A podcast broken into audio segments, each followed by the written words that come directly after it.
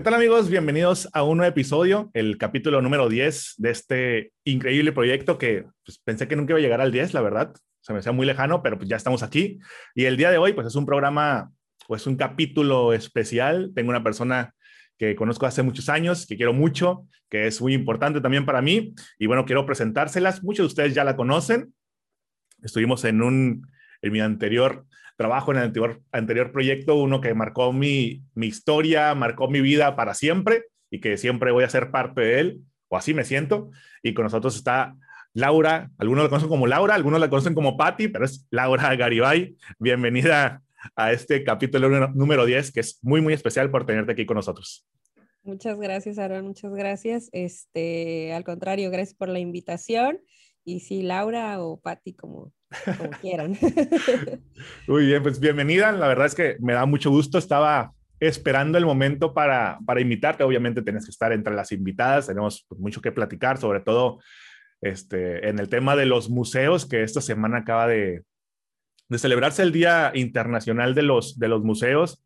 Y bueno, eres una pieza fundamental para que el museo que tenemos aquí en nuestra, en nuestra ciudad pues funcione. Eh, pero pues antes de pasar al tema de los museos, pues, ¿cómo estás? Este, ¿Cómo estás viviendo este, esta nueva normalidad? Que no sé si vaya a ser la normalidad de aquí en adelante, pero pues que ahorita nos está tocando vivirla. Sí, pues yo creo que como a todos, eh, estoy bien afortunadamente, ahora sí que con todo esto que está pasando, eh, lo bueno es que hay salud, ¿no? ahora sí es muy literal esa frase. Y, pues afortunadamente eh, estoy bien, mi familia está bien, entonces pues estoy muy, muy agradecida en estos tiempos por eso. Y, pues bueno, yo creo que la hemos vivido eh, desde varias, desde mis varios roles, ¿no? Lo hemos vivido de manera distinta y ha sido todo un reto, yo creo, como para, como para todos, ¿no? Ha sido eh, más de un año de, de incertidumbre, ¿no? De, de, preocupación, ¿no? De, de, lavar mucho, de lavar, de lavar muchas cosas, limpiar muchas cosas. Este, pero pues yo creo que aunque suene, aunque suene este, como a que todo el mundo lo dice, pero la realidad es que sí, sí, sí lo he vivido como una manera de, de como de volver a lo básico, ¿no? Y de, y de de alguna forma de darte cuenta y de valorar las cosas que realmente son importantes, ¿no? Este, entonces, pues digo, lo he vivido diferente desde la parte laboral como desde la parte en mi casa, familiar, etcétera, desde lo personal, ¿no? Eh, darse cuenta uno también eh, lo importante de la salud que a veces lo deja uno de lado. Entonces son, son varias cosas, pero afortunadamente pues aquí vamos en el proceso y creo que no nos ha ido tan mal. Es todo, sí, ¿no? La verdad es que creo que hemos sido muy afortunados. Este, hay otras personas que no lo han pasado tan bien en esta, en esta pandemia, en esta, en esta situación, no solamente desde el punto de vista personal, sino también en el punto de vista laboral, ¿no? El profesional. Pues la verdad es que hubo muchos problemas que sinceramente no teníamos nosotros en nuestros planes, ¿no? Creo que nadie estaba preparado para, para algo así. El que lo haya estado, pues este, pues que nos diga para la siguiente, porque... creo que tenía una visión muy... la verdad es que sí, la, verdad es que sí, pero bueno, pues vamos a, empezar. Me da mucho gusto que estés muy bien, me da mucho gusto que tus proyectos, o donde estás, eh, en los varios proyectos en los que estás ahí incursionando, pues vayan, vayan muy bien. A ver, explícanos un poquito quién es Laura Garibay, cómo llega a este mundo de los museos, cuál es el recorrido. Yo sé que he sido, pues ya son varios años,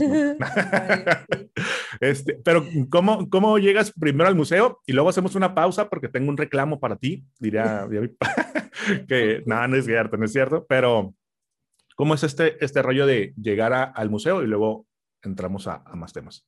Ok. Mira, pues yo soy comunicóloga de profesión. Y yo la verdad es que em, descubrí el museo cuando estaba en la universidad y tenía que hacer mi servicio social profesional. Em, así es como en realidad yo sé del museo. O sea, ahora que, que, sé de las cosas que el museo hacía antes, como de recaudación de fondos y eso, como que lo logro así como medio identificar, pero la realidad es que hasta ese momento que yo tenía que hacer mi servicio fue que lo descubrí, como muchos otros que empezamos en los museos. Em, yo empecé en el museo incluso antes de que se inaugurara, fue como un año antes de, que se inaugurara, pero pues ya era un proyecto andando. Que incluso no estaban en el, no estaban en el edificio que está ahorita, ¿no? Así es. Eh, yo empecé en el, pues fue en el 2008, pero el museo se inauguró hasta diciembre y a mí me tocó a principios del año eh, eh, colaborar de manera, de esta forma en el museo y estábamos en otras oficinas, ni siquiera estábamos aquí, estábamos allá por zona Río. en unas oficinas eran como cinco personas en realidad nada más las que trabajaban en, en el proyecto del museo y todos los que estaban preparando, Entonces me tocó esa parte padre de la última etapa antes de la inauguración, ¿no? Este, me, me tocó este, conocer el museo desde entonces, pues digo, me enganché, ¿no? Es un proyecto muy padre, me tocó hacer recorridos, por ejemplo, cuando empezamos y todavía no estaba, no sé, todavía no estaba pintadas las paredes, ¿no? No estaba el equipamiento, todavía no había nada de eso. Y me tocaba venir con, con, la gente del museo a hacer los recorridos, ¿no? Que se empezaba a traer gente, invitados, este, a presentar el proyecto. Y, y me tocó verlo así, ¿no? Vacío en la estructura, en todo. Y yo termino mi servicio poquito antes de la inauguración, unos meses antes. Y ya para inaugurarse, una, como una semana antes de su inauguración, fue mi primer día en el museo ya, ya de base. Y bueno, en el trompo empecé en el área de reservaciones escolares. Este, después, en realidad yo había estado apoyando en el área de comunicación, entonces, que en ese entonces era comunicación, pero empecé aquí en el área de reservaciones, que fue la oportunidad que había para entrar, ¿no? Ya, ya como base. Y este, me acuerdo que en ese momento tenía como dos semanas que acaba de entrar a otro trabajo. Todavía ni me pagaban, creo, mi primer quincena. Y me habló, y me habló Angélica Gallaga, que también fue una de las que empezó con el museo cuando abrió, eh, que fue quien, quien me invitó a, a colaborar aquí. Y, y me acuerdo que me habló y yo, sí, ok, voy a la entrevista. ¿Ya conocías a Angélica desde antes? ¿De antes? Y la conocí haciendo mi servicio. Yo hice ah, el servicio con ella. Angélica estaba ya encargada del área de comunicación antes de que el museo inaugurara. Y este, y por eso la conocía, pero yo, haz de cuenta que yo termino mi servicio como en octubre y, eh, y en diciembre era la inauguración. Entonces, en realidad yo estuve ahí como ese tiempo ahí fuera esos dos, tres meses. Y pues Angélica me habla y me dice, hay esta oportunidad, están buscando a alguien para apoyo en esta área. Y yo, pues, ok, voy a la entrevista y todo, me lo ofrecen y yo digo, sí, ¿no? Entonces ya tenía ni 15 días en el otro, ya fui a renunciar, así.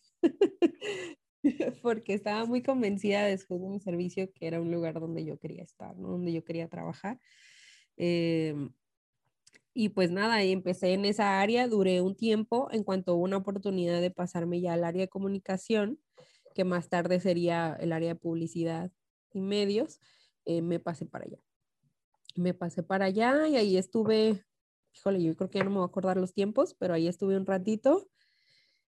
Y después alguien descubrió mi lado operativo, no sé cómo en realidad fue en un evento, ni siquiera yo sabía, ¿no? Yo pues comunicóloga y estaba en un área de comunicación y tenía que ver con publicidad y medios, pues ahí estaba bien según yo, ¿no?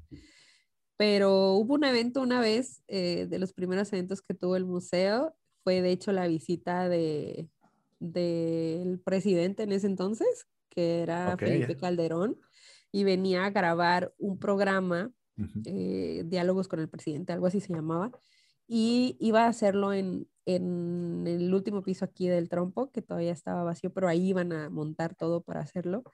Y pues ocupaban como a alguien que anduviera, ¿no? Como en la parte de logística. Y pues no sé cómo se dio, el caso es que alguien me mandó a hacer eso. Y ahí anduve con la gente que organizaba el, eh, toda la logística del evento. Y así fue como, como que me empecé a mover como en esta parte como más operativa. Y después de eso ah, hubo una oportunidad de pasar al área de atención a visitantes. Ok, ok. Entonces ya de ahí me moví para allá, que era, que era como una promoción de puesto. Entonces me voy a atención a visitantes y ahí duro ya un buen tiempo este, hasta, que, hasta que armamos el departamento de operación. Oye, entonces... entonces a ti te tocó el, la visita al presidente, o sea, tú, tú fuiste la que pues, moviste los hilos ahí en, ese, en esa pues, visita en la parte de logística. de alguna manera sí, yo era la persona que estaba apoyando a la directora este, en coordinar todo eso. Sí me tocó ahí eh, donde podían quedarse todos los soldados que venían, ¿no? Que se tenían que quedar a dormir aquí y toda la seguridad y ver con ellos dónde podía aterrizar el, el helicóptero, donde, donde venía el presidente, que al final aterrizó aquí atrásito eh, con, con, los compañeros del parque, este, que era como la zona más segura para que aterrizara, pero fue todo un, sí, o sea, mi primer evento fue así como... Puede ser así en un segundo, ¿no? Sí, entonces sí, no era, o sea, o, o, sacaba ahí el operativo o, o tronaba, ¿no? Entonces, Oye, estuvo muy padre, estuvo muy interesante. Fíjate que esa vez, eh, me acuerdo que yo era guía todavía, ¿no? En, en aquel entonces, y me acuerdo que se hizo una lista porque no sé por qué razón habían elegido a dos guías para tenerlos ahí en la tienda de souvenirs, no sé por qué. Este, y me acuerdo que los que se iban a quedar era, creo que yo en el turno de la mañana, y no recuerdo si era Sara la que se quedó al final de cuentas, uh Saraí, que también se quedó. Entonces, el chiste es que a los demás guías los mandaron a la escuela José Vasconcelos, que está allá al lado del parque hacer algo, ¿no? Como hacer algo, así como hagan tarea. ajá, había como una lista muy así de que no podíamos, de hecho, ajá, no podía estar abierto. no podía estar Nada, no podía haber nadie aquí más que ciertos así como personas contadito. Y ¿Tú, ¿Tú, diste esa lista? ¿Mande? ¿Tú diste esa lista? Yo no fui la... Ah, ok. Sabes que el día, día ya del evento ni siquiera me tocó estar aquí porque ah, ok. yo estuve hasta un día antes haciendo todo y a ese día ya no me tocó estar aquí porque creo que tenía la cita de la visa o algo así, y algo que no podía cancelar. y pues ya no me tocó porque aparte eran como los que entraban de esa lista y ya nadie podía entrar ni salir hasta que se terminara eso. Entonces ya no me tocó. Fíjate que a mí, según yo, según yo y según las indicaciones que me dio en aquel entonces mi jefa, que no me acuerdo quién era, este, según yo tenía que estar, creo que me citaron bien temprano para ir al museo. Y llego y está pues la barrera así con todos los soldados eh, resguardando las instalaciones. Y llego a la, puerta y me dicen, no, que tu nombre, no, Aaron Dávila. Y ya, no, pues no estás. No, no puedes entrar. Y yo, ¿qué? ¿Cómo que no puedo entrar? No, no, no, no puedes entrar. Este, solamente las personas de la lista. Y yo, pero pues si a mí me citaron, ¿no? el chiste es que pues obviamente no les pude ganar, ¿no? Este, y ahí ando buscando, porque yo ni siquiera, me acuerdo que ni siquiera sabía dónde estaba la escuela, la José Vasconcelos, este, y ya me tuve que ir caminando, según las indicaciones que me dieron por teléfono, me tuve que ir caminando a la escuela y pues allá duramos todo el día, ¿no? Pero, sí. este, dije, ¿si Pati dio esa lista? no, yo no. Yo no la vi, pero sí, digamos que esa fue como mi primera experiencia en, en la parte operativa y, y, como que después de eso, como alguien dijo, ah, bueno, pues a lo mejor sí la hace allá arriba, ¿no? Entonces la mandamos para atención a visitantes.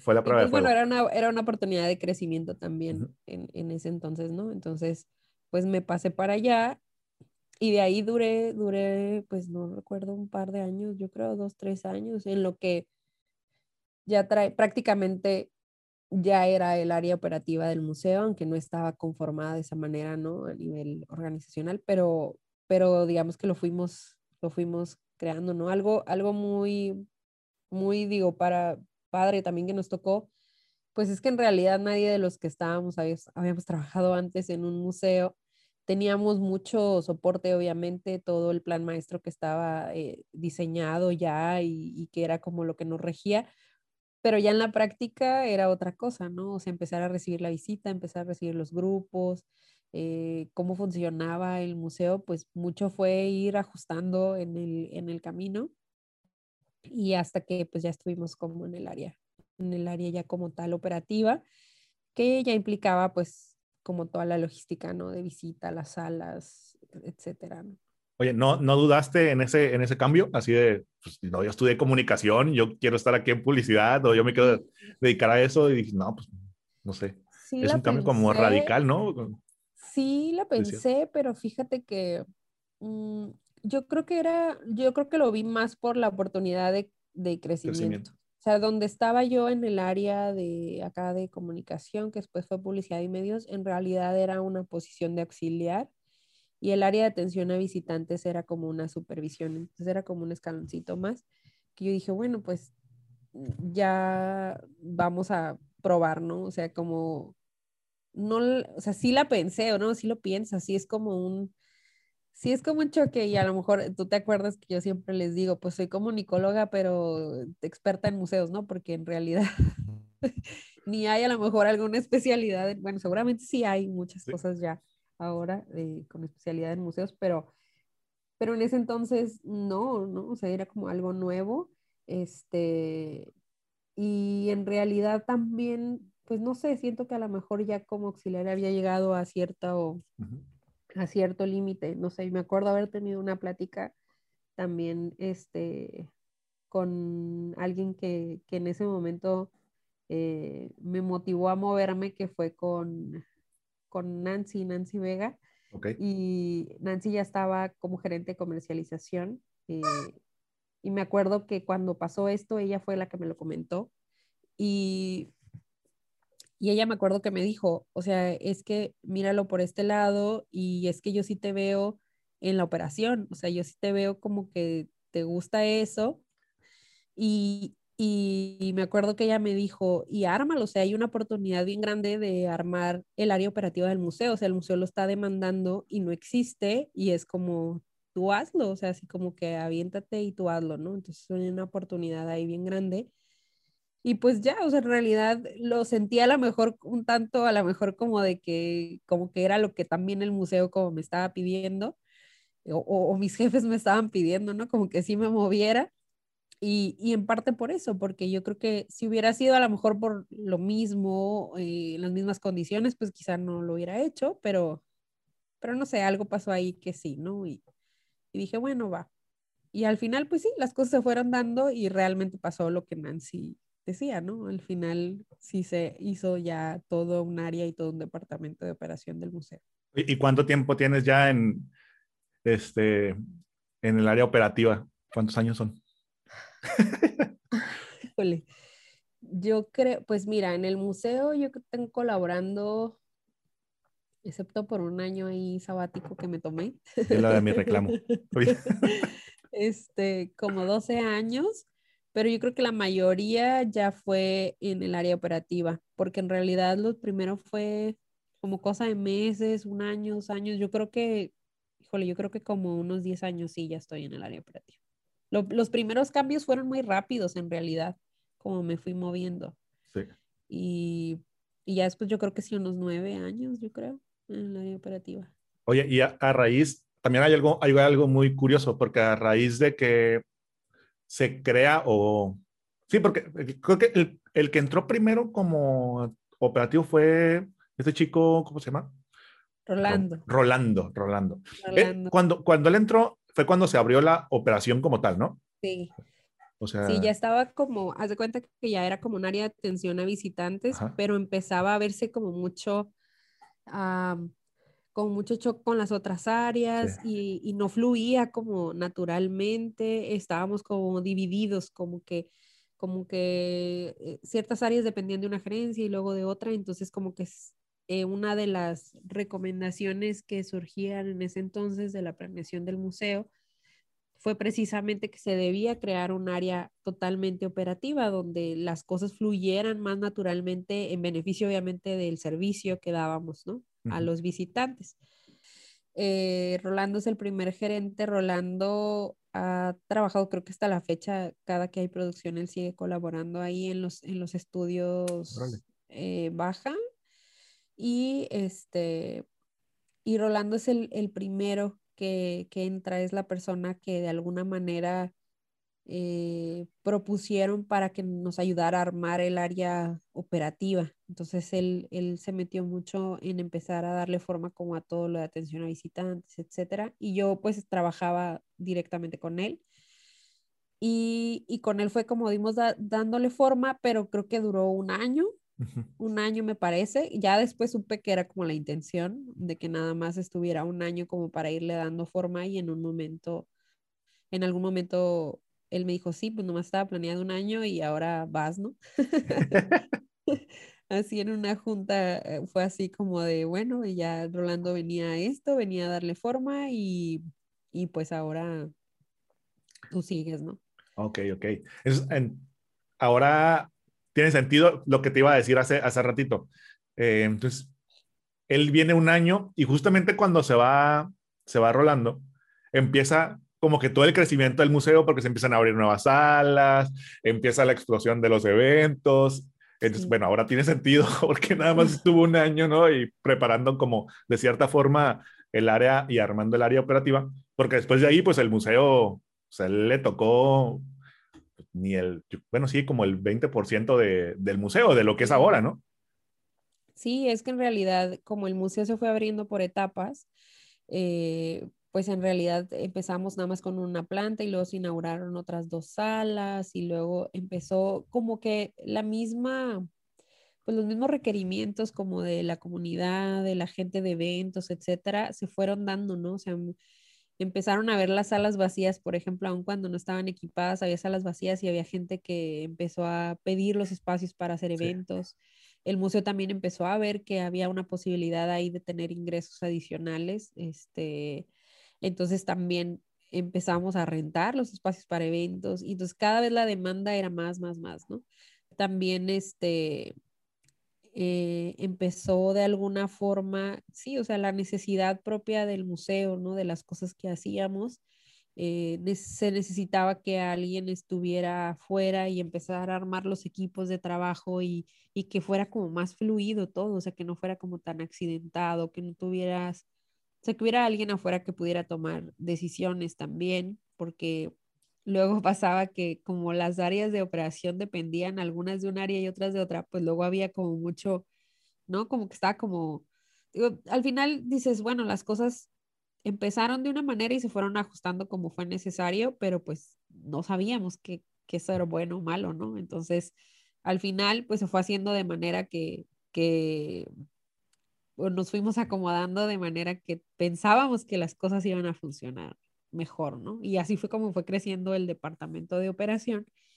Y pues hasta el 2016, que, incluso lo fusionamos después con otra área, que era el área de servicios educativos, porque también ahí había, había un tema que eran los guías que estaban en sala, dependían de otra área y entonces había como mucho choque en el buen sentido, pues, pero sí, sí había como mucho choque entre el área operativa, ¿no? Entre lo que necesita la operación del museo, porque ya está el visitante ahí, y lo que necesita el área educativa para tener capacitados a los guías, ¿no? Entonces, por eso después surge que ese proyecto de fusionar esos departamentos también fue una idea que platicamos Pierre y yo mucho tiempo antes.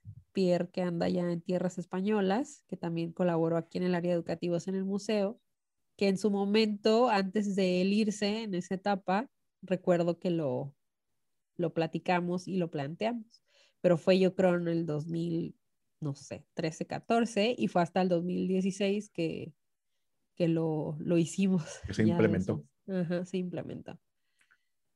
Pero ha sido mucho aprendizaje y mucho, pues mucho a prueba y error también, la verdad. Sí de ir y mucho a adoptar prácticas también de otros museos, ¿no? Porque había nosotros somos un museo relativamente joven eh, comparado con otros museos ya que tienen mucha mucha experiencia y que también las capacitaciones que tuvimos con ellos nos fueron ayudando mucho.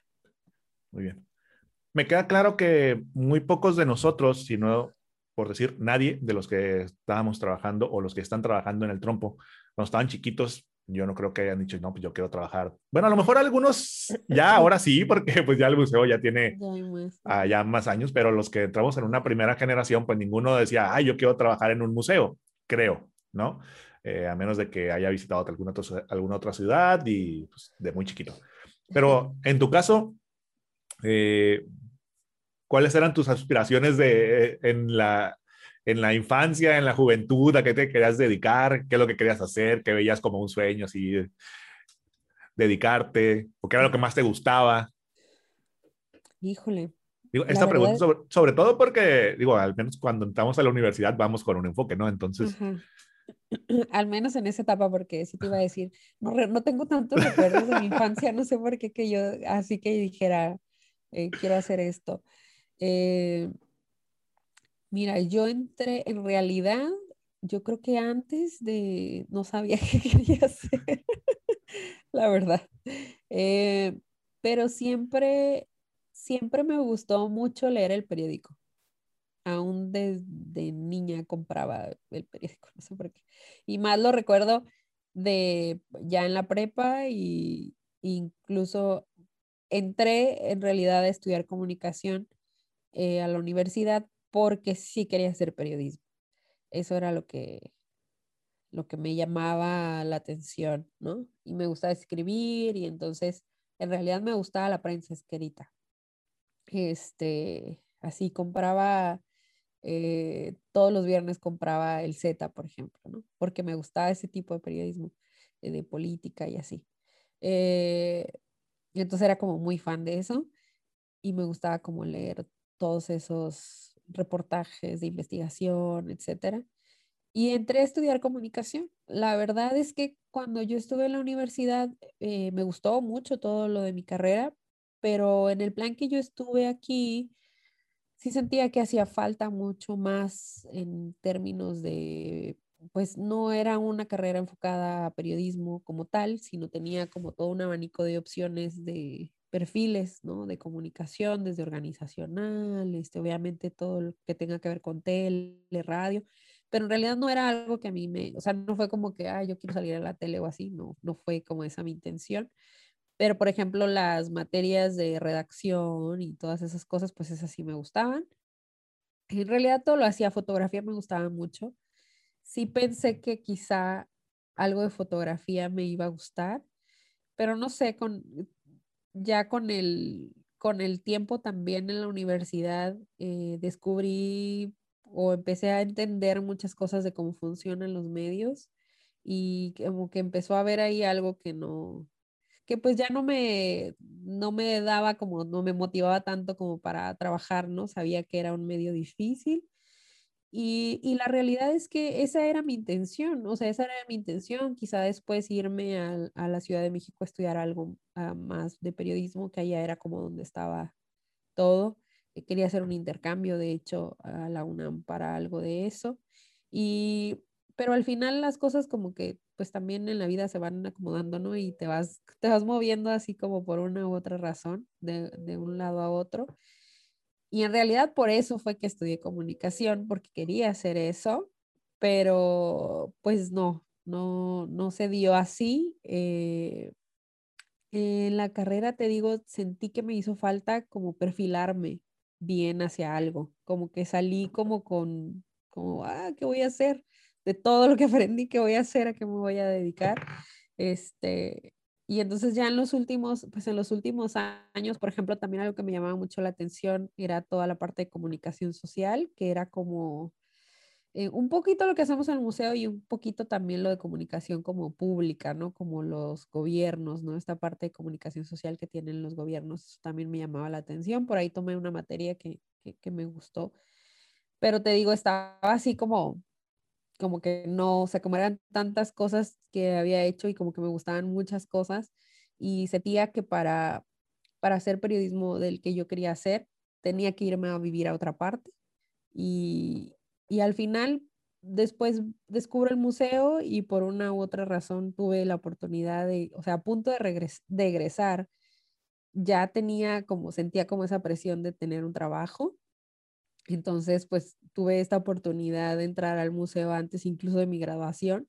Entonces, pues fue como, pues ya no era un proyecto que, que me gustaba y que sí me veía trabajando aquí y pues entré, ¿no? Obviamente cuando entré al museo, pues esperaba estar en el área de comunicación y medios todo el tiempo. Ya por una u otra razón, pues me fui moviendo aquí y terminé haciendo otras cosas. De todo, ¿no? sí, y digo, nunca he estado del todo despegada, eh, pero pues ya más enfocado a lo que el museo comunica, ¿no? En realidad. y, y, aparte, bueno, desde mi punto de vista, eh, creo que también este panorama o e, esas aptitudes de pues, en, la en comunicación, pues aprendes un poquito de todo, como tú dices, y te gusta todo, que creo que muchos de los que salimos de la carrera no sabemos qué hacer de tantas cosas que se puede, ¿no? Porque aparte es una, es una carrera, no por defenderla, pero pues que trae como un tutti frutti, ¿no? Puedes hacer muchas cosas. Eh, y creo que también en la parte del museo, pues es un chorro de cosas que normalmente la gente que está afuera piensa que, ay, en un museo voy a ir y solamente es, voy a dar un, recorrido, pero por detrás hay una infinidad de cosas que pues, es, muchísimo, ¿no? Eh, y bueno, creo que ahí radica parte de también este, pues el trabajo que has, que has realizado y todo lo que has hecho por el, por el museo y cómo, cómo es que ha crecido, con, obviamente con la ayuda de, de muchas personas y de todos los colaboradores que, que hay ahí. Eh, pero pues sí, eres una, una, pieza que ahorita hace de todo, ¿no? sí, más ahora. Más ahora. más ahora que antes. Sí, te digo, en realidad nunca, nunca estás ajeno. Yo creo que la universidad, digo, quizá haya carreras como obviamente medicina o no sé, como arquitectura o otras carreras que son como más específicas, más aterrizadas a la práctica.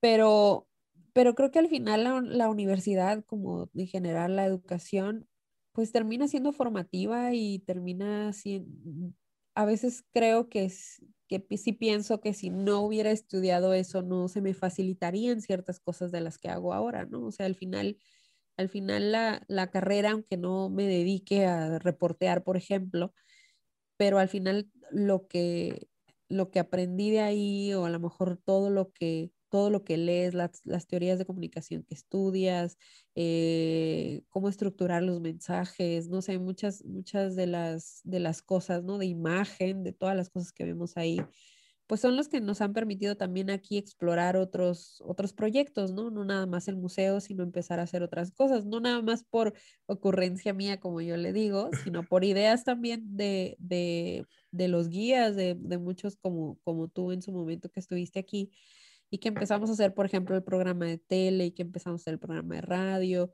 Eh, ahora pues todo, todo está saliendo como digital, ¿no? Los diseños, las campañas, o sea, como que todo de alguna manera, pues al final traemos nosotros todo esto que hemos venido formando y que nos ha venido formando, ¿no? Tanto en la universidad como en todo, y, y de alguna manera todo eso te sirve para aplicarlo en lo que sea que hagas, ¿no?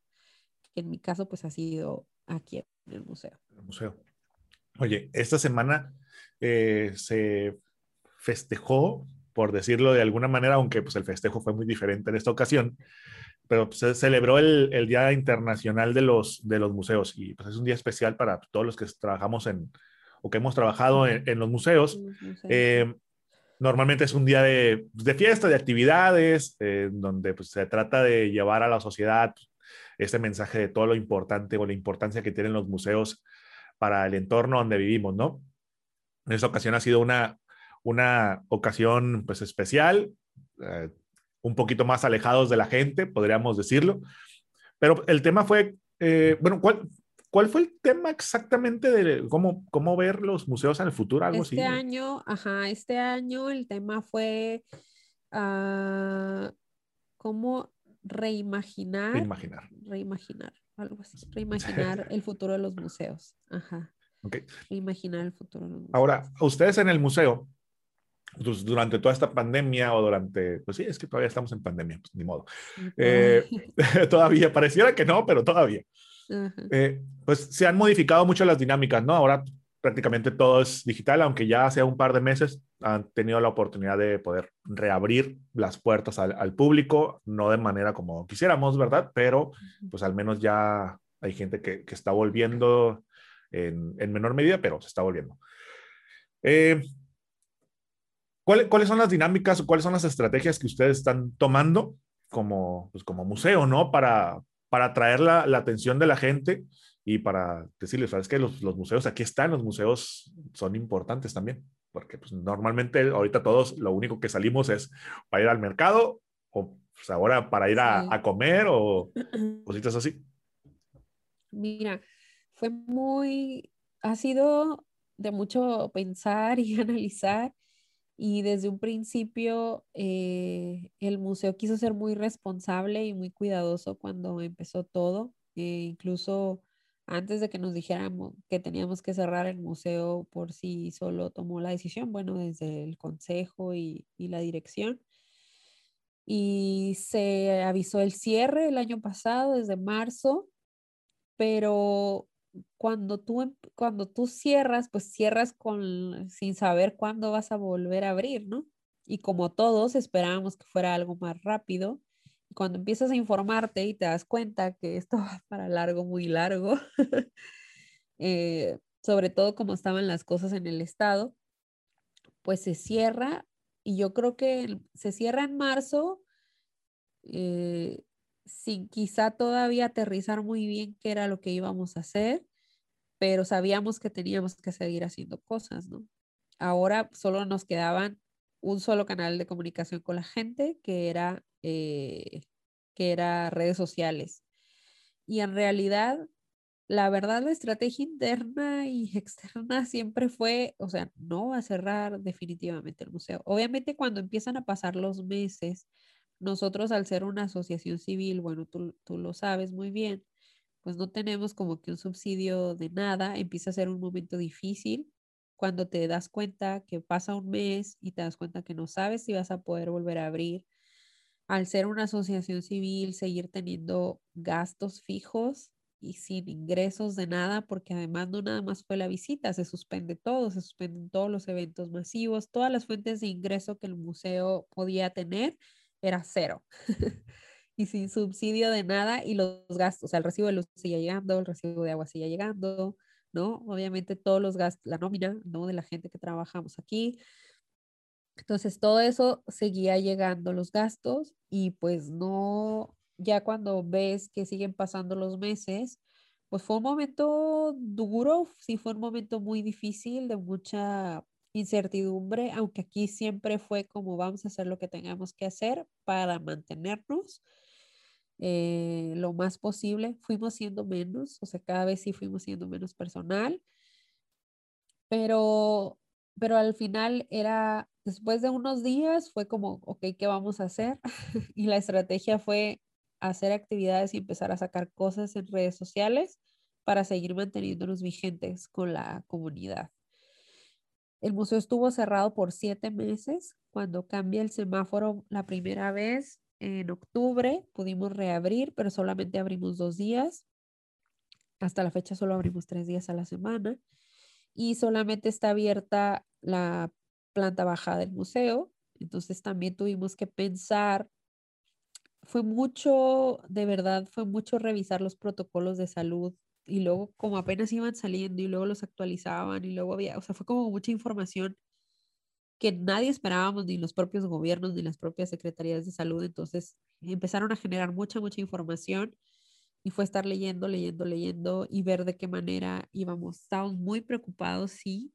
Eh, incluso tomar la decisión de volver a abrir fue muy, muy difícil, se fue retrasando y al final dijimos, bueno, ¿de qué manera lo podemos hacer? Que sea poquita gente. Hicimos una prueba piloto una vez y nos dimos cuenta que, que a pesar de que era muy poquita la gente comparada con la que podíamos recibir en esa sala, la gente seguía teniendo esta percepción como de, hoy como que veo gente a mi alrededor y, y no, o sea, como que tenían esa percepción de, de inseguridad. Entonces tuvimos que bajar mucho los números a la, a la capacidad que podíamos recibir tuvimos que habilitar la opción de una agenda y una compra de boletos en línea. Eh, se tuvo que, de alguna manera, adaptar ciertas cosas para poder reabrir. Y obviamente armar todo un protocolo, este, equiparte con las cosas que necesitas para los filtros sanitarios. Los muchachos de mantenimiento hicieron un, este, un área de lavado de manos afuera para que toda la gente se lavara las manos antes de entrar mucho gel por todos lados, ¿no? Entonces, en realidad, la estrategia principal fue, o sea, de qué manera podemos mantenernos vigentes mientras estamos cerrados.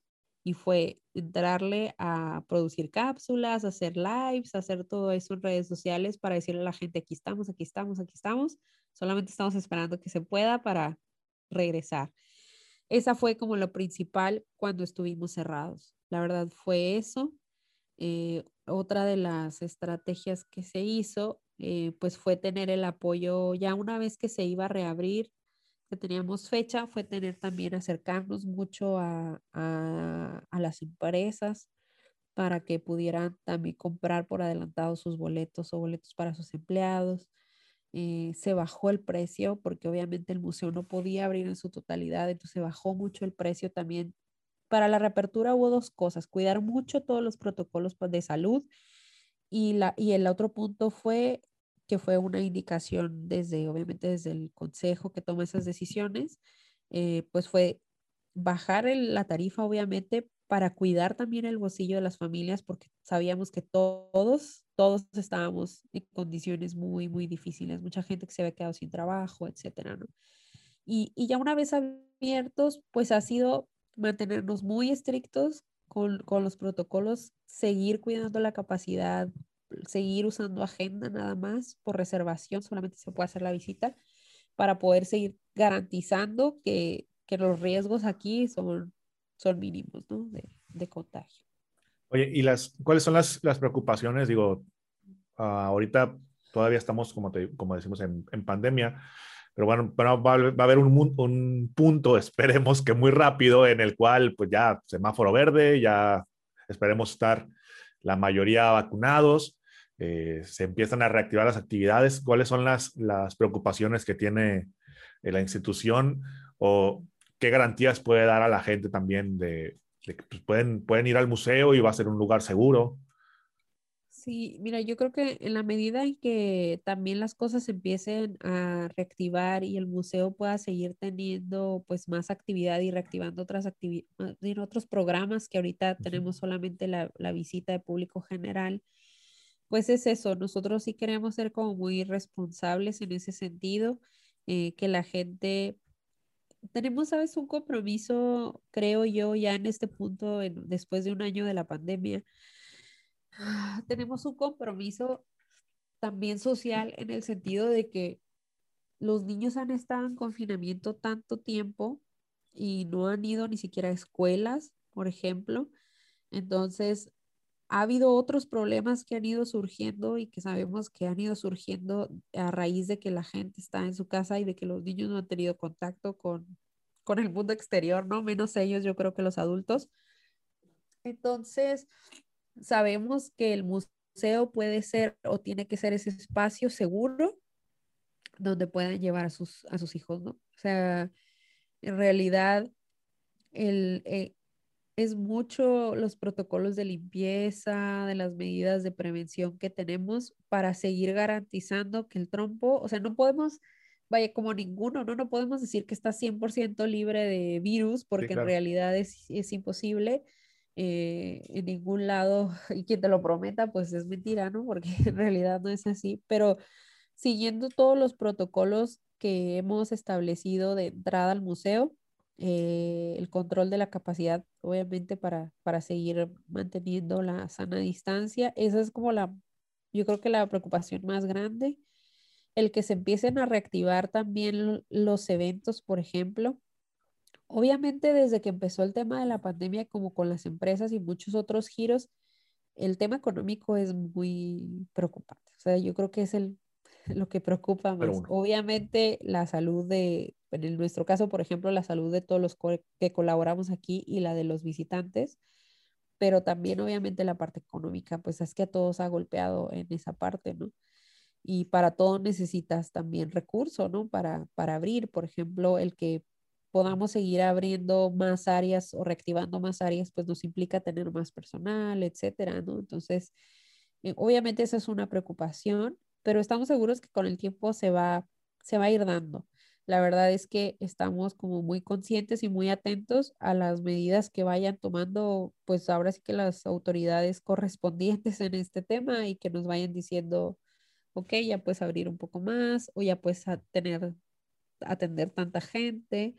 Eh, ahorita estamos ya retomando comunicación, por ejemplo, con el sector escolar, que, que si todo sale bien y en el siguiente ciclo ya pueden estar de manera presencial, pues sabemos que va a tardar un tiempo en que las escuelas vuelvan a salir y es algo muy importante para el trompo, pero por lo pronto nosotros estamos aquí para lo que podamos ofrecerles eh, de manera virtual, ¿no? Entonces, estamos ocupados más que preocupados. Este, yo creo que ahorita ya fuimos agarrando así como el caminito. No queremos lamentablemente el, museo estaba acostumbrado, y tú recordarás, a recibir miles y miles de personas en, en eventos.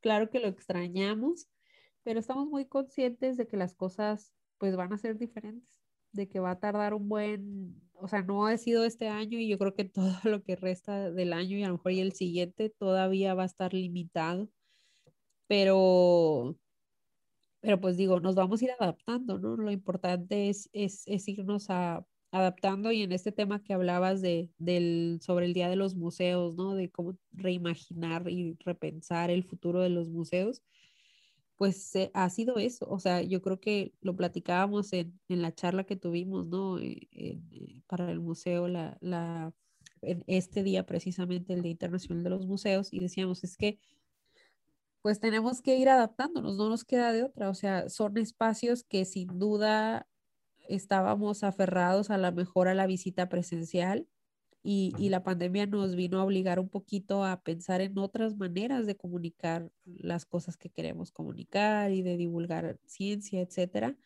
Y pues también nuestras exposiciones y nuestros proyectos tienen que ir hacia allá, ¿no? O sea, obviamente vamos a seguir aquí abiertos y la gente quiera visitarnos, pero sí debemos de ir pensando, o ya debimos de haber pensado y tener otra opción para para esta nueva normalidad más, más virtual. Más virtual. Sí, de hecho, eh, antes, de, antes de todos estos trágicos sucesos, ¿no? Que nos llevaron a aislarnos, pues, es curioso cómo mencionábamos que la tecnología de cierto punto nos llevaba a aislarlos, a aislarnos, ¿no? De, de socializar y ahora la única forma de poder socializar es justamente volviendo o cayendo en, la tecnología, ¿no? Y es ahora justo lo que están haciendo, como se están manteniendo vigentes ustedes, que es lo que, es lo que comentas. Sí, y, y, es, ahora sí que era el único canal que teníamos, ¿no? Sobre todo, eh, sobre todo para decirle a la gente, aquí estamos, aquí estamos, no nos queremos ir, y, y, pero sin duda ha sido muy difícil para todos los museos. Yo creo que el área de, cultura, digo, sabemos que hay otras prioridades ahorita, ¿no? Pero yo creo que el área de, cultura, los museos, eh, pues han sido los más golpeados, ¿no? El cine, incluso estaba viendo unos números de los cines y, wow, está impresionante, ¿no? Están un poquito igual que nosotros, sí, o sea, de que les bajó todo, ¿no? A pesar de también los meses que estuvieron cerrados y aparte, después o sea, el, comparado el boletaje que ellos tenían, toda la gente que le daban empleos, etcétera, ¿no? Entonces, yo creo que cada sector ha tenido sus golpes muy fuertes, pero sin duda, ajá, ahora estamos en este rollo más obligados a la mejora de la tecnología, pero, pero es, fue como esta la única opción de mantenerte vigente. Sabemos que era algo que ya venía, pero eh, se aceleró, se aceleró, lo tuvimos que hacer, pero ahora viene el, el regreso, pues. Ahora viene el cómo empezamos a apoyar, por ejemplo, en el caso de los niños, apoyar el desconfinamiento, Ahora todas estas cosas que surgieron a raíz de eso, de estar tomando nada más las clases en línea, sobre todo en las etapas de los niños chiquitos, ¿no? Que, que pues sus habilidades las desarrollan de otra manera, ¿no? O sea, mismo, como decíamos antes, ¿no? Y las recomendaciones que había de que no tuvieran como este acercamiento a los aparatos, a los dispositivos electrónicos de tan pequeños y ahora o sea, mi hijo de, primero de preescolar, pues toma sus clases en línea y él entró a la escuela aprendiendo así. O sea, ahora mi preocupación, por ejemplo, como mamá, es cuando regrese a la escuela presencial, él no va a saber qué es eso, ¿no? Porque no le ha tocado. Entonces, ya así, ahora viene otra etapa, ¿no? Otra etapa en la que, en la que, como siempre, el museo pues va a tener que ver la manera de, de apoyar a la comunidad en ese sentido. Sí, completamente ya nativos tecnológicos, ¿no? Entraron, entraron ya con una tablet, con un móvil a, adquirir conocimientos. Y justamente en la, en la charla que tuvimos el, el 18 de, de mayo, eh, justo eh, eh, Carlos, me parece, de, de Bebeleche, Museo Bebeleche de Durango, mencionaba esta parte de ahora lo que, lo que va a seguir o la, lo que, pues, la preocupación es cómo quitar o cómo desconectar a los, a los niños, sobre todo a los pequeños, ¿no? De, este, de los dispositivos móviles y volverlos a una, a una etapa en que la verdad es que muy poco les ha tocado vivir, de convivir directamente, convivir uno a uno con, con personas y no a través de pantallas. Sí, ya de por sí antes ya había esta discusión, ¿no? O sea, ya había esta discusión de qué, qué, qué edad y cuánto tiempo le puedes prestar el teléfono, cuánto tiempo no y que, ajá, ¿no? O sea, ya se daba mucho entre profesionales eh, de, de, del área como de, entre padres de familia, ¿no? Ya había como mucho esa discusión.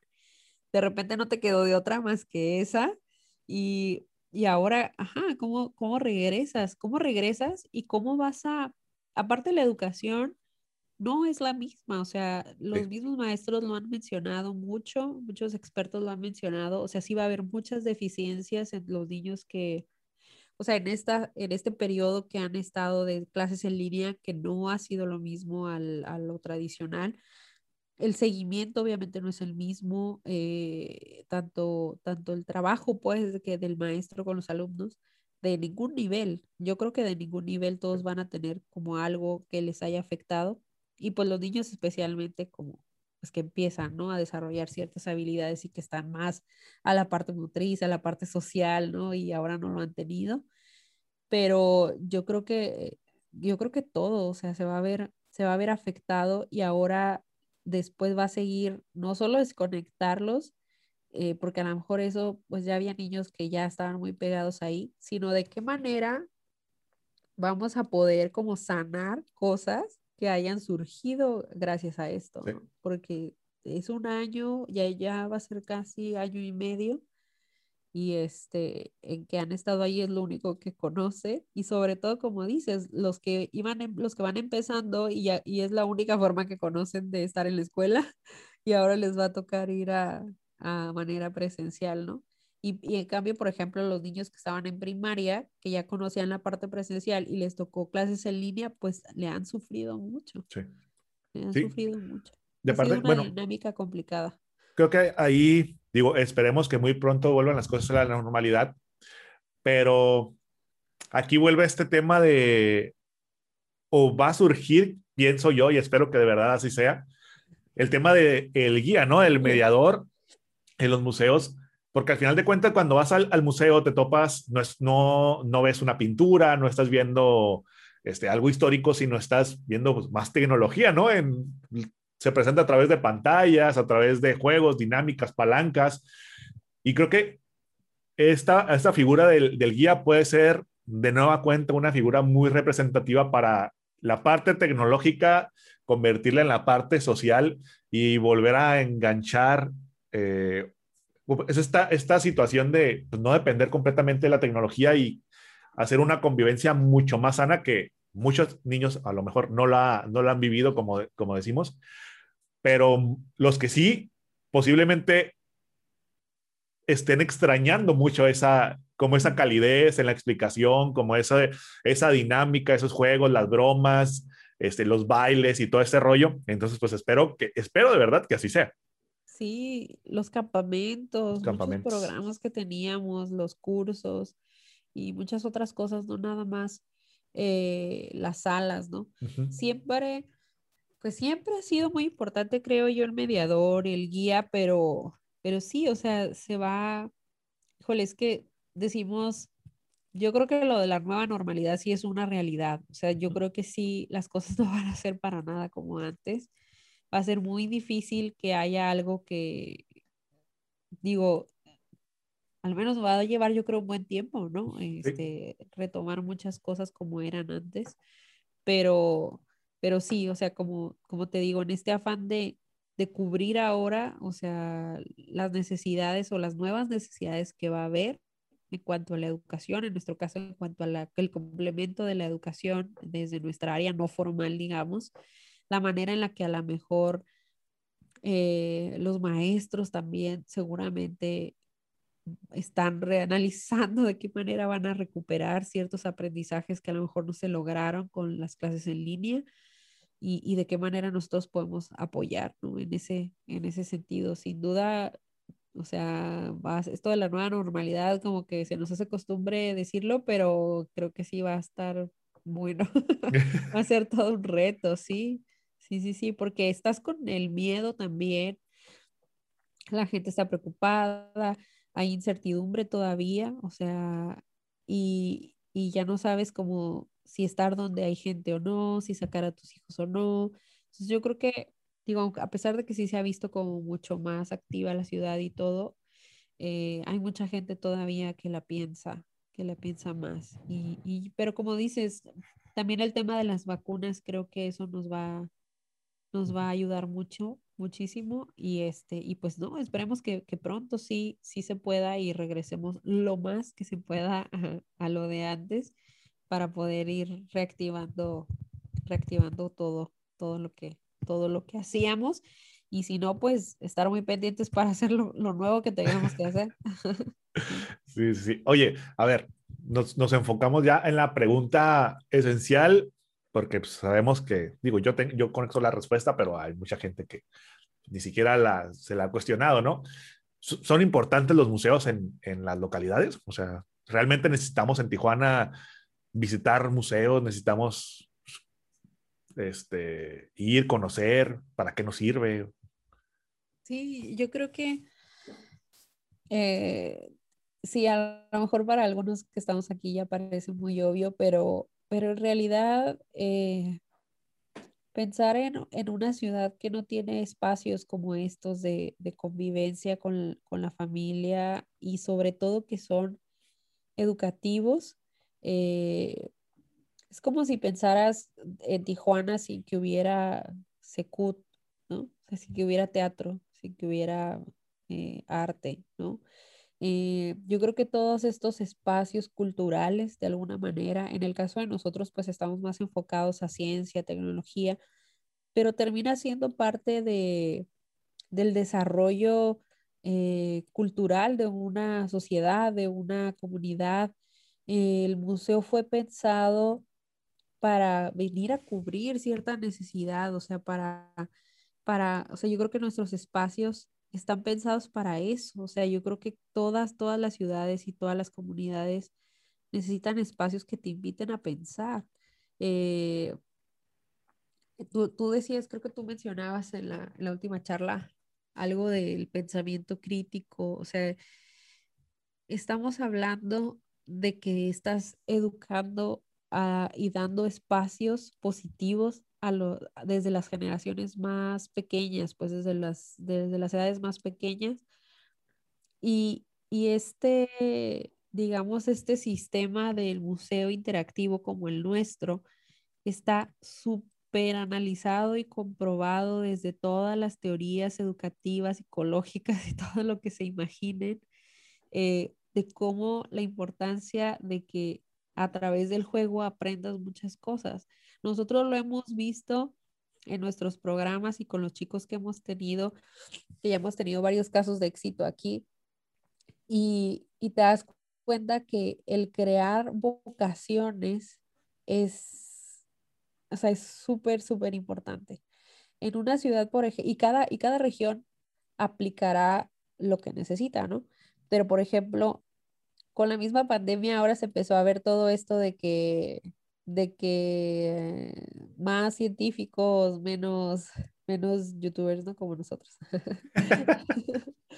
No, pero o sea, como, como de empezar, desde siempre yo creo que ha sido importante y ha sido un trabajo de los museos como nosotros, darle la importancia que tienen las carreras científicas, las, las ingenierías, ¿no? Acercar, este, eh, acercar desde chiquitos a estos temas, pero, pero como lo comentábamos ahí, en los museos se convierten también, este tipo de instituciones se convierten también en unos líderes sociales, o sea, se convierten en, como tal, en un líder social que, que reúne a la gente, que le da cosas positivas, que ve en beneficio de la comunidad, que además es apolítico completamente, o sea que son proyectos que, que, deben durar independientemente de los gobiernos, en el caso de nosotros, por ejemplo, sobre todo, que somos una asociación civil. Y que normalmente la gente piensa que es una... Que somos de gobierno, pero, no, pero no. gobierno, ajá, y, y, y, precisamente este tipo de, de, proyectos, de lugares, pues se vuelven espacios vivos que al final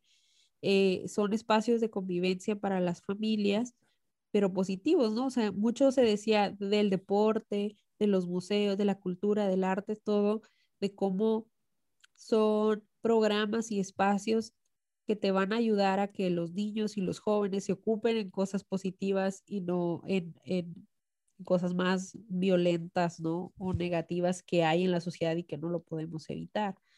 Eh, otra de las cosas también que, que, yo veo muy importante en el museo es precisamente el, el que los niños se atrevan a pensar, a pensarse y a soñarse como, como acercarles, como a veces uno cree que solamente los genios, ¿no? Que sí ha habido, ¿no? En la humanidad, pero que solamente los genios pueden hacer ciertas cosas. Y yo creo que eh, espacios como, los, como nosotros, que mostramos ciertos personajes y ciertas eh, generaciones de nuevos científicos, que somos un espacio donde los traemos para que platiquen con los niños y, los jóvenes, también es decirles un poquito de tú también puedes hacerlo, o sea, que piensen de verdad en grande eh, y que sueñen en grande y también es un poco un complemento a la educación formal, o sea, también, también queremos ser apoyo para los maestros, también queremos ser una herramienta para ellos, para los padres de familia. Eh, sin duda es algo educativo y es algo muy, muy positivo para el desarrollo de una comunidad. Y cada vez más somos espacios que motivamos también a, hacer, a hacer espacios que promuevan las causas sociales, ¿no? A hacer espacios, por ejemplo, que apoyen a los niños migrantes, hacer espacios que hablen de equidad de género, que tengan un club de ciencia para niñas, cuando sabemos que la mayoría de los que entran a robótica, por ejemplo, son niños, ¿no? Eh, entonces, creo que, creo que somos un poco de todo, pero al final somos espacios como tan versátiles que, pero todo, todo es en, beneficio de, la comunidad.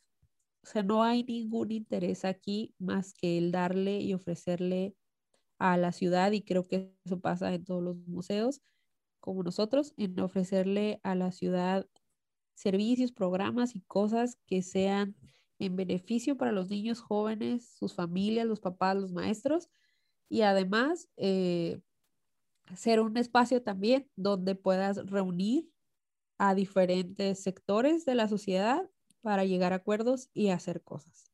¿no? Hay veces que el mismo, el mismo gobierno no, yo creo que en todo, ¿no? Una, el mismo gobierno solo no puede hacer sin la ayuda de la sociedad. Y, y ya vemos, por ejemplo, muchas organizaciones de la sociedad civil que también te puedes unir para, para diferentes proyectos y puedes apoyar al gobierno en diferentes causas y así, ¿no? Entonces, creo que los museos tenemos eso, tenemos eso que, que, que, somos como colectivos también, ¿no? Eh, eh, somos de alguna manera, promovemos eh, programas, programas pues integrales para, para la comunidad, porque a, nosotros pues es el único interés que tenemos. Sí, es como este, este eslabón, ¿no? Un enganche con, con otros problemas sociales, ¿no? Que al final de cuentas logran pues como decíamos, pues son muchas cosas, ¿no? Una es el pensamiento crítico, otra es eh, poner en el mapa o poner en la mesa de diálogo diferentes problemas sociales, ¿no? Como la parte de la equidad, que el programa de ciencia para niñas, eh, que es uno de los muchos programas que tiene el museo,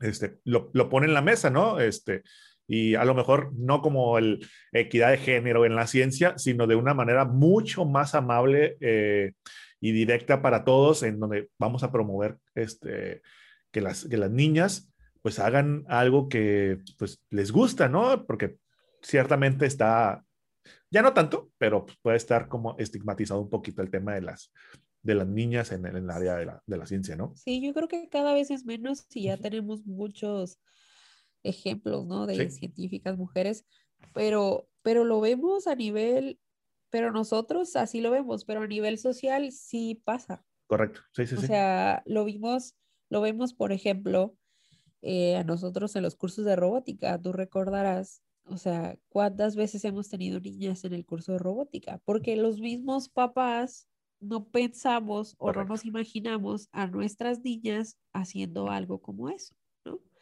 Entonces, digo, es, es también mucho cómo hemos sido formados, ¿no? Y, y las diferentes generaciones que, que habemos, ¿no? Pero, pero pues esa, ese es, ese es uno de los trabajos que podemos hacer desde los museos, ¿no? Empezar a promover eso y poco a poco empezar a cambiar, a cambiar esas cosas y, y habrá quien no le guste, ¿no? Y no lo quiere hacer, pero la idea es abrir estos espacios, ¿no? Y estas puertas para, para, pues para que no crean que es un camino difícil o para que no, lo, no la duden ¿no? en hacerlo. Y, y más allá del, del tema educativo, el, lo que mencionábamos, pues también el museo aquí en Tijuana, el Trompo, tiene un, un plus, ¿no? Un valor súper agregado, que aparte es un recinto que ha recibido eventos muy importantes y que ha recibido a personalidades pues, y artistas pues, de talla nacional e internacional. Digo, empezamos la charla hablando de una visita presidencial, ¿no? Muy pocos museos este, tienen, tienen la fortuna de, de, tener una visita presidencial que pues, no creo que fue una entrevista, fue un... ¿Qué fue, qué fue exactamente? Un programa. un programa, ¿verdad? Ajá, el presidente tenía este, un programa que se llamaba Diálogos con el Presidente. Iba como varias sedes y reunían como a varias personas de, de la sociedad, ¿no? De diferentes roles y tenían como un encuentro con el presidente. Perfecto. Sí, sí, sí. Recuerdo que era algo así, no estaba completamente seguro. Pero bueno, decía, es un, es un recinto que ha albergado pues, muchos eventos, ¿no? Ha estado Tijuana Innovadora, que para lo que no conocemos, Acá en Tijuana, pues es un super proyecto. Este, ha habido artistas de talla internacional, como lo decía. Ha estado Chabelo, o sea, ¿en dónde está Chabelo? que eso también te tocó a ti, ¿no? Sí, también. Ahí nos, toca, nos tocó estar con Chabelo. Este, con Chabelo sí. y, y, digo, también en, en, la parte del entretenimiento o el esparcimiento, en cuestiones de recreación también, este, pues ha, ha, ha, tenido una labor importante, ¿no? Y que en los últimos años pues también muchos artistas ya preferían hacer, o los, productores, ¿no? Los, los, promotores, perdón, pues preferían ir al trompo a hacer sus, sus conciertos que en otros lugares que a lo mejor tenemos más identificados aquí en la región como ustedes de, de este tipo de festivales. Sí, sí eh, el, el, trompo ha sido un, un, proyecto yo creo ya al ser como muy representativo de la ciudad que ha... Y es que es el único, bueno, es el único espacio que hay de este tipo aquí y, y empezó a ser como muy, pues muy, muy reconocido y ha sido espacio de diferentes eventos y visitas eh, de, de, personalidades.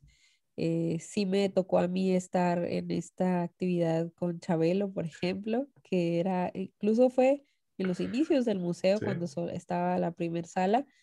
Y fue, recuerdo, una participación, fue una visita precisamente al Canal 12, creo que con Televisa, y ellos pues eligieron el museo como un lugar pues de niños para realizar la entrevista con Chabelo aquí. Con el extinto TV, ¿o no? O sea... Ajá, exacto. te, veo duró menos que Chabelo. sí, con ellos precisamente.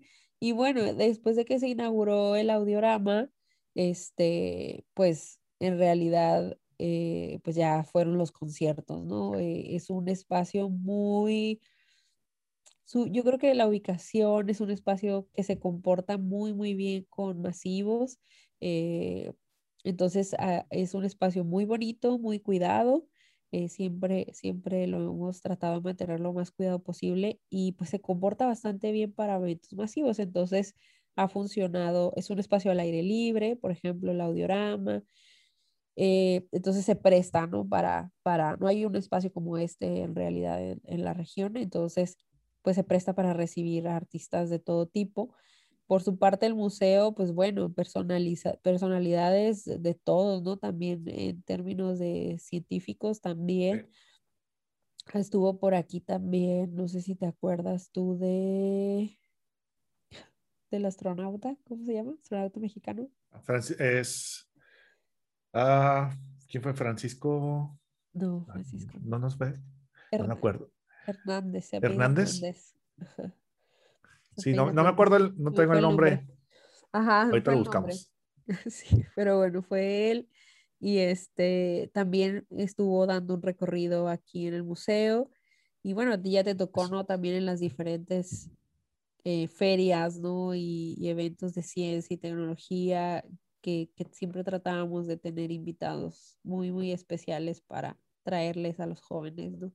José Hernández es. José Hernández. José Hernández es el. También tuvimos aquí la fortuna de que vinieran a dar un recorrido. Futbolistas también, me acuerdo, un evento eh, que ah, también hubo futbolistas aquí. Tuvimos a Sagen, eh, Carlos Hermosillo. Carlos Hermosillo, Aspe. Ajá, sí, sí, sí. Que, que, también les dimos ahí un recorrido por, por la sala. Y así muchos, ¿eh? Que, que de alguna manera también desde el sector, digamos, también de turismo de la ciudad, pues tienen muy identificado al trompo como un proyecto, pues la verdad, de, de reconocerse, de presumirse eh, y, y, de alguna forma, eh, pues cada que viene alguien especial, ¿no? A la ciudad y que ellos quieren mostrar lo bonito de la ciudad, pues afortunadamente siempre incluyen al, al trompo. Al museo, sino que es un lugar la verdad sí, digo, desde, desde su estructura, ¿no? Desde el edificio, pues es un lugar que impone, es un lugar ya representativo de la, de la ciudad, pero creo que va más allá con todos los programas, todos los, pues todo lo que se hace en el, en el museo, creo que es mucho más allá de, más importante que en sí la, la, estructura, ¿no? Que la verdad es que es muy bonito, los que no tengan la oportunidad de conocerlo, tienen que ir a, a conocerlo. Este, aunque ya ahorita con los proyectos ya está un poquito más tapado, ¿no? Ya les, les cortaron mucho vista. Allá con con la plaza.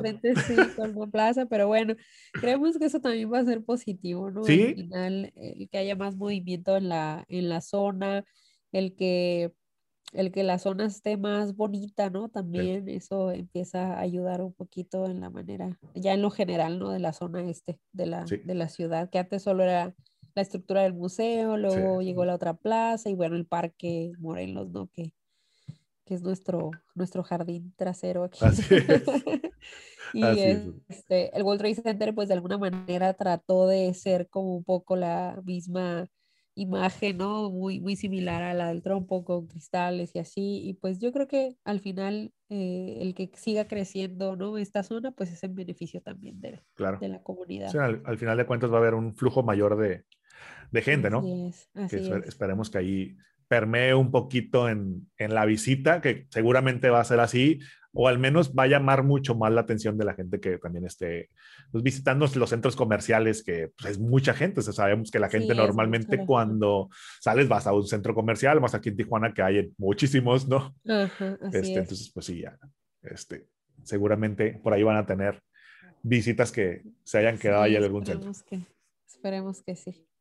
Pues bueno, este, jefa, como te digo de cariño, me dio mucho gusto haber, haber tenido esta charla contigo. Sé que quedan muchos este, temas pendientes por hablar, que podríamos hablar de muchísimas cosas, pero la verdad es que me da muchísimo, muchísimo gusto haber tenido esta conversación, esta plática contigo, sobre todo pues, ahora hablando de lo que nos gusta tanto, que es los museos.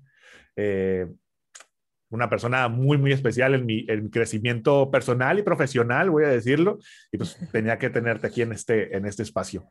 Muchas gracias. No, al contrario, muchas gracias por la invitación y pues mucho éxito que siga con, con este proyecto. No, hombre, pues, muchísimas gracias. ¿Cómo podemos apoyar al museo ahorita? Este, ¿Cuándo está abierto? ¿Dónde podemos seguir su contenido? Eh, bueno, el museo está abierto de manera presencial de viernes a domingo. Este, estamos eh, agendando visitas para recorridos de entre las 12 y las 5 de la tarde los tres días. Y pues si no, que nos sigan en redes sociales ahí en Facebook, el trompo.tijuana.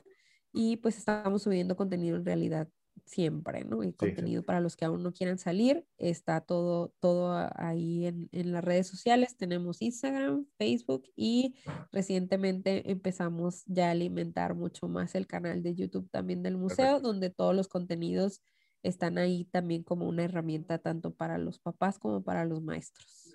Como digo, pregunta random, no sé si tengas exactamente la, el dato, es tal cual, pero como cuántas horas de contenido a la semana producen que sí son bastante.